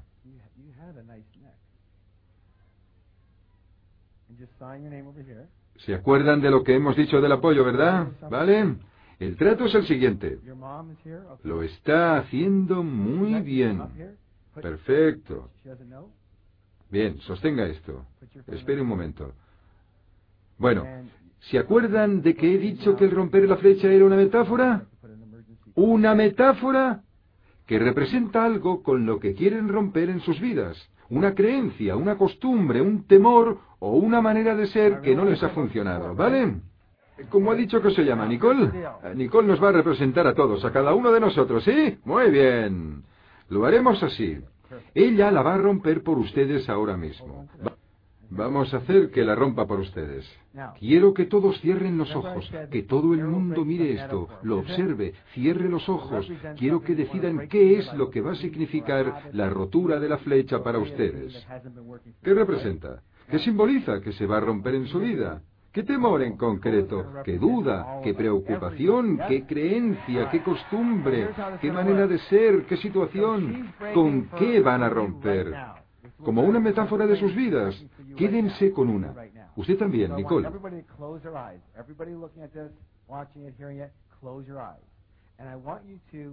determine what is it that you want this arrow break to mean for you. Muy bien. Por favor, abran los ojos. Escuchemos a Nicole. ¿Qué va a ser para usted? Sea tan específica como pueda. ¿Qué es exactamente? Lo que ha dicho usted antes de las mujeres. Sea tan precisa como pueda. ¿A qué se refiere? A lo de que los hombres son quienes tienen el dinero. Excelente. Lo que acaba de decir, ¿puedo contarlo? Lo de que los hombres tengan el dinero y las mujeres no. Es una creencia que mucha gente tiene arraigada, ¿sí? Los hombres también la tienen, por eso gestionan el dinero de cierta manera. ¿Verdad o verdad? Muchas mujeres han crecido con esa creencia, ¿sí? Sí. Es muy difícil romper con ella, pero lo vamos a hacer ahora mismo. Aquí tenemos la creencia de que los hombres tienen el dinero y las mujeres no. ¿Lo tienen? Por desgracia tenemos que darle la vuelta así. Bien, póngase esto en los ojos. No empiece hasta que se lo diga. Michelle la va a sostener para usted. Bueno, lo que quisiera que hagan es... Nicole, quédese aquí, quédese aquí. Eso es. Y acérquese por aquí. Eso es. Acérquese un poco más hacia aquí. Vale. No empiece hasta que yo se lo pida, ¿eh? Un pie delante y uno hacia atrás. Eso es. Va a dar un paso en línea recta en cuanto se lo pida. Mantenga los hombros rectos, ¿vale? No lo haga todavía. ¿Cómo se siente? ¿Cómo se siente? ¿Está cómoda o incómoda? Está muy incómoda. Bien, todavía no ha notado nada. Espere a notar la flecha dentro. Espere, espere. Sí, estoy seguro. Esto es lo que vamos a hacer. ¿Estás segura que este es el punto adecuado? ¿Es perfeccionista? ¿No? Sí que lo es, ¿no? Va a salir perfecto, ¿vale? No, no saldrá, pero eso no importa. El trato es el siguiente. Lo que sea que su mente le diga ahora mismo, deje que parlotee. Así, está bien, pero no se lo crea, ¿eh? Ya ha visto cómo lo he hecho yo. Puede hacerse. Si alguien puede hacerlo, usted también. Diga que puede. Eso es. Esto es como el acero. ¿Qué es su cuello? Acero. Y esto es un palillo. ¿Qué es? Un palillo, sí. Ahora mismo va a mirar a Michelle, le va a dar un abrazo y se va a olvidar que eso ni siquiera existe y va a dirigirse hacia la flecha sin ni siquiera pensarlo. ¿Están preparados? ¿Listos? ¡Sí!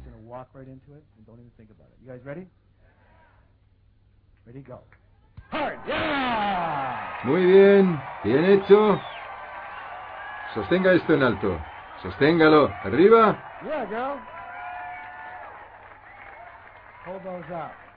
Así se hace. Quédese un momento, quédese un momento.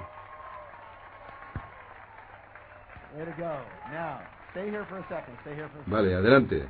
Pregunta. Pregunta. ¿Físicamente le ha resultado más difícil o más fácil de lo que creía? Más fácil, sí. La acción en sí ha sido más fácil de lo que ella creía, ¿verdad? Un fuerte aplauso. Muchísimas gracias.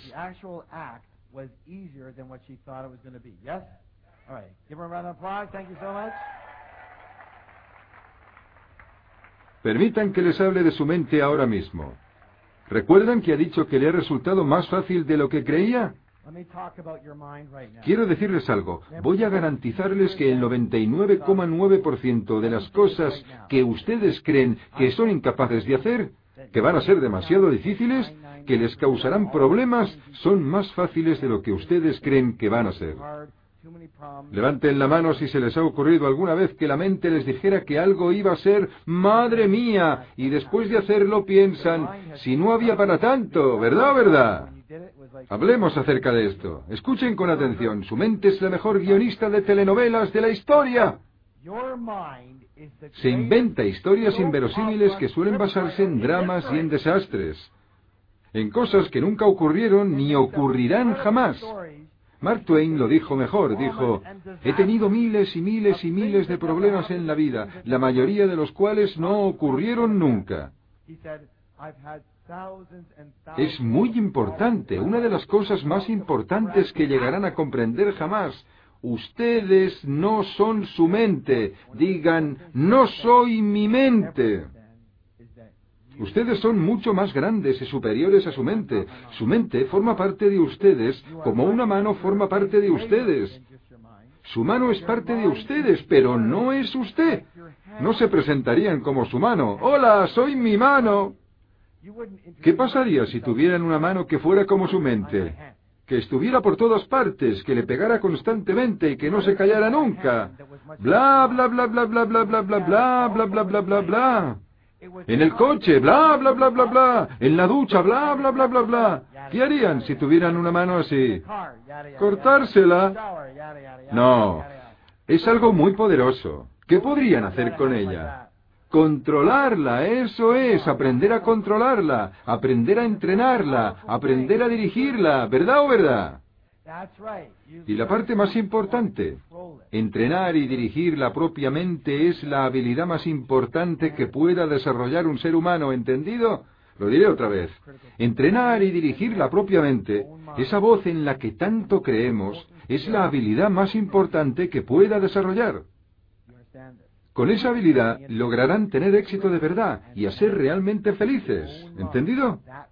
Voy a decirlo ahora mismo y muchos me matarán por ello. Solo hay una cosa que pueda detenerles, la voz. No ustedes, la voz. La voz. La voz que les ha hecho creer que son ustedes. Esa voz no es ustedes. Sencillamente es parte de ustedes.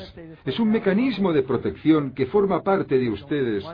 Su función es protegerles. Es como el centinela de un barco. No la tienen para que sea enlace social ni el de su éxito. Esa no es su función.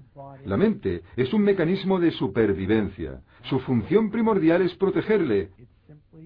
Es decir, mantenerle donde está. Es como una madre que se preocupa demasiado.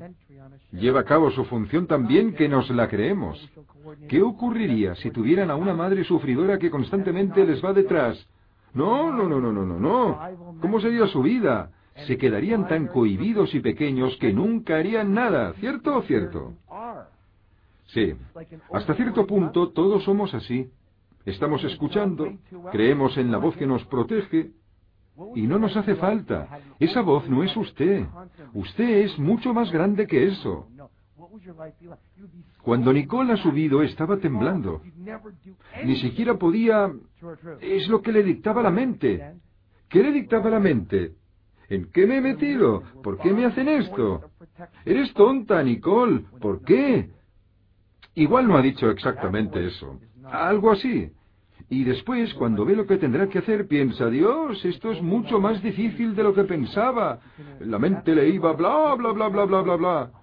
Y después ella ha hecho... Mm, no pasa nada. ¿No es siempre así? Sí o sí. Voy a decirles algo. En mi libro Secretos de una mente millonaria, el capítulo final, el número 17, dice así. La gente rica está dispuesta a qué? A aprender y crecer. Y la mayoría de gente pobre y de clase media creen que, que ya lo saben. Dejen que añada algo más. Voy a utilizar una de mis famosas frases. Pueden aprender a hacer lo que sea. Pueden aprender a tener éxito. Cada maestro fue primero un desastre. Repitan conmigo. Todo maestro fue primero un desastre. Todo el mundo que es genial en algo fue un negado para ello alguna vez. No importa el punto de partida. ¿Saben a qué me refiero? Todo el mundo empieza por algo. Unos empiezan por aquí, otros por allí, otros por allá, todo el mundo tiene sus cosas, impedimentos, problemas. Aun cuando no exista problema alguno, su mente les dirá que lo hay. El otro día se me acercó una mujer y me dijo, no sé qué es, llego hasta cierto punto y luego siempre sucede algo. Siempre tiene que ocurrir algo y todo se estropea. ¿Qué es lo que lo provoca? Le dije, si se mira en el espejo lo encontrará. Es tan fácil saber qué obstáculos nos encontramos, es que solo hay uno, justo ahí. La voz en su cabeza les detiene. Les dice que no, les hace dudar, les hace agonizar. Mi bendición y mi promesa para ustedes es que si retan a esa voz y dejan de creer todo lo que les dice y van a por todas igualmente a pesar del temor de su parloteo, llegarán a un nivel en el que no habían estado antes nunca. ¿Cuántos de ustedes son conscientes de que su mente es una fuerza muy poderosa? Puede trabajar para ustedes o como en nuestra contra, en contra de ustedes. La regla es muy sencilla. Si ganan menos de 50.000 al año y quieren ganar 100 o más, tienen que cambiar su patrón de dinero. ¿Patrón de qué? De dinero. Si ganan 100.000 pero quieren 200.000, tienen que cambiar su patrón de qué? De dinero. Si quieren pasar de ganar 200.000 a 500.000, tienen que cambiar su patrón de qué? De dinero. Si ganan suficiente dinero pero no lo saben gestionar bien, tienen que cambiar su patrón de qué? De dinero. Si sus ingresos son poco constantes, tienen que cambiar su patrón de qué? De dinero. Estupendo, muy bien. Si están trabajando demasiado duramente y quieren ganar el mismo dinero o más, pero de un modo más equilibrado, tienen que cambiar su patrón de qué? De dinero. Si sus inversiones no aumentan, tienen que cambiar su patrón de qué? De dinero. Si su negocio no está floreciendo, tienen que cambiar su patrón de qué? De dinero. Si ya tienen dinero, pero quieren asegurarse de seguir teniéndolo, de que crezca, tienen que cambiar su patrón de qué? De dinero. Genial. Por desgracia, su patrón de dinero actual intentará estar con usted para el resto de su vida, a no ser que lo identifiquen y lo cambien. Eso es exactamente lo que hacemos en el extraordinario programa de tres días al que llamamos La mente millonaria intensivo. Ha cambiado la vida de miles y miles y miles de personas en todo el mundo. Y si les parece bien, quiero contarles un poco cómo funciona y darles dos principios fundamentales. ¿Les parece bien? Escuchen atentamente. La primera parte se llama ganar en el juego del dinero. ¿Cómo se llama? El juego de ganar dinero. Hay estrategias comprobadas que permiten crear libertad financiera muy rápidamente, pero tienen que saberlas. En el curso intensivo de la mente millonaria van a aprenderlas para poder qué? Aprender cómo juegan los ricos al juego del dinero para que ustedes puedan qué? Imitar a la perfección lo que hace la gente rica. Permítanme una pregunta. Si uno de sus padres... Pongamos que era el padre, por ejemplo, y cuando usted era pequeño, sus padres eran extremadamente ricos. No solo a nivel financiero, eran ricos emocionalmente e espiritualmente. Eran amables y cariñosos, y les enseñaron las reglas para manejar el dinero. ¿Cuántos de ustedes creen que estarían en una situación mucho mejor ahora? Exacto, exacto. Eso es lo que van a aprender. La gente rica tiene una manera muy particular de jugar al juego del dinero. Van a aprender a hacer exactamente lo que hacen ellos. Eso incluye aprender cómo amasar cantidades de ingresos pasivos. Levanten la mano si creen que los ingresos pasivos son importantes. Que alguien me diga por qué. ¿Cuál es la palabra? Libertad. Libertad. Gracias. ¿Cuál es la palabra? Libertad. Sin ingresos pasivos no podrán ser nunca qué? Libres. Ahora viene cuando se pone interesante. Esta es la razón por la que todos los demás nos mandan a sus alumnos. ¿Sabían que casi todo el mundo está preprogramado para no tener ingresos pasivos? ¿Para no tenerlos? Programados para no tenerlos. ¿No están seguros? Quizás deberíamos ponerlo a prueba. Dejen que les haga una pregunta. Cuando tenían 12, 13, 14, 15, 16 años y necesitaban dinero, ¿qué les decían a sus padres? Sal a ganarte algo de ingresos pasivos. ¿Se lo decían? No. ¿Qué les solían decir? Ve a buscar trabajo. Y eso es exactamente lo que hicimos. Nos fuimos a trabajar y aprendimos. ¿Qué hicimos? Aprendimos. Aprendimos que se trabaja por dinero. Aprendimos que para tener dinero había que, había que hacer qué? Trabajar. Levanten la mano si les enseñaron esto. A todo el mundo le enseñaron esto, y además duro para algunos. El dinero proviene del trabajo, ¿sí o no? Pues es lo que nos marca, ahí está el camino neurológico, y es el camino que ofrece menos resistencia en el cerebro. Es totalmente antinatural y completamente desconocido para nuestro cerebro. Le es incómodo conocer los ingresos pasivos, no le sale. Lo que ocurre es que la gente ni siquiera se adentra en ese terreno, o si lo hacen, lo prueban un poco, pero luego se autosabotean. De modo que vuelvan otra vez a los 22 grados, la temperatura que esté en el termostato, es decir, trabajar para ganar dinero, ¿entendido? Bien. Cuando completen el curso intensivo de la mente millonaria, saldrán de allí condicionados de nuevo, sabiendo que los ingresos pasivos son el camino con menos contratiempos. Será la manera primordial en la que preferirán vivir y actuar, además de crear dinero. ¿Bueno o bueno? Acabará siendo algo natural para ustedes, ¿vale? Bueno, dejen que les diga algo más. También van a aprender el método de gestión de dinero más sencillo del mundo. El modo de gestionar el dinero es otro de los puntos en lo que los ricos y los pobres o de clase media se diferencian. Les voy a contar una historia que puede cambiar sus vidas. ¿Les parece? ¿Preparados? Bien. Imagínense que van con un niño de cinco años, van por la calle y pasan por un puesto de helados. Entran en la tienda y le piden al niño una sola bola de helado en un cucurucho, porque no tienen tazas de papel. El niño solo tiene cinco años, tiene las manos pequeñitas, suele ser patoso, y cuando salen por la puerta, al niño se le cae el helado del cucurucho al suelo. Ya que usted es una persona amable y generosa, ¿qué va a hacer? Vuelve a entrar en la tienda y justo cuando está a punto de pedir otro helado, el niño se fija en un póster de la pared del helado de tres bolas y le dice, ¡Quiero el de tres bolas! Y puesto que usted es la persona amable y generosa que es, ¿le comprará el helado triple o no? No, claro que no. Le está condenando al fracaso. No ha podido con una bola. ¿Qué van a hacer? ¿Cargarlo con más de tres bolas? No. Les diré algo ahora mismo, amigos míos. Vivimos en un universo lleno de amor y apoyo. El universo quiere que ganen, quiere apoyarles, pero tiene una norma que sencillamente es. Y la mitad de ustedes descubrirán ahora mismo por qué no les va mejor con el dinero. Es fácil. Hasta que no demuestren que pueden apañarse con lo que ya tienen, no van a recibir nada más. La mayoría van por ahí con una o dos bolitas goteando por todas partes. Van hechos un desastre y van diciendo, dame más, dame más. El universo se pregunta, ¿por qué? Ya te he dado más y mira lo que has hecho. Algunos de ustedes se ríen nerviosamente. Permitan que les diga algo. Van a aprender el modo más sencillo, fácil y eficaz de gestionar el dinero que hayan visto jamás. Un niño de cinco años puede hacerlo y además lo hace. Cuando empiece a gestionar su dinero así, se verá lo que usted cree.